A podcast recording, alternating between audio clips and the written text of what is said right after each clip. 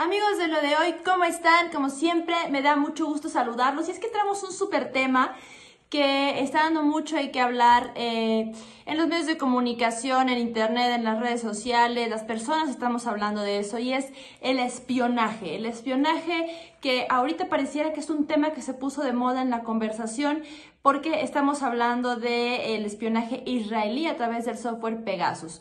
Como usuario, eh, nosotros debemos saber qué es Pegasus. De repente escuchamos, es un sistema israelí para intervenir comunicaciones, pero ¿qué es esto? ¿Cómo infecta? ¿Cómo funciona? Pegasus es un spyware, es decir, eh, es un código malicioso, funciona a través de la infección en la telefonía para obtener información y esta es su labor, obtener todo tipo de información del dispositivo conectado a Internet. Estamos hablando principalmente de celulares. Eh, el celular una vez que es infectado, por Pegasus hay diferentes niveles de infección de acuerdo al tipo de conexión del teléfono.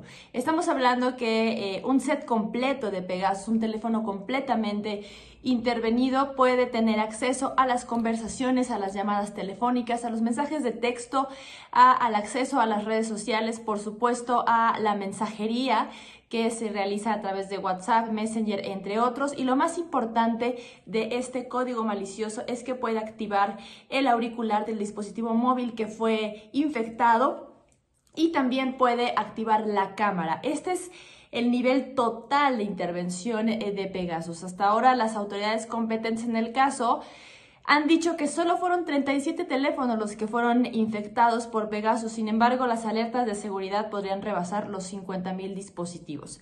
Eh, ¿Para qué se hace esto? ¿Este software puede acceder cualquier persona? No, no puede acceder cualquier persona. La empresa israelí que está a cargo del desarrollo de este código malicioso eh, pues ha informado que solamente se vende a gobiernos o a autoridades competentes para fines de seguridad.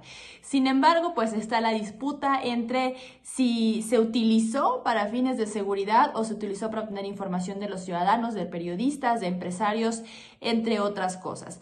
Eh, es importante comentarles que no es un software que esté eh, abierto al mercado ni que infectó a todos los ciudadanos en México. Sin embargo, las principales compañías de tecnología y de plataformas sociales han dicho que no tienen un nivel de seguridad alto para poder contrarrestar una amenaza de Pegasus. Vamos a seguir muy pendientes de este tema. Cualquier duda o comentario, tú siempre tienes la mejor opinión. Escríbenos.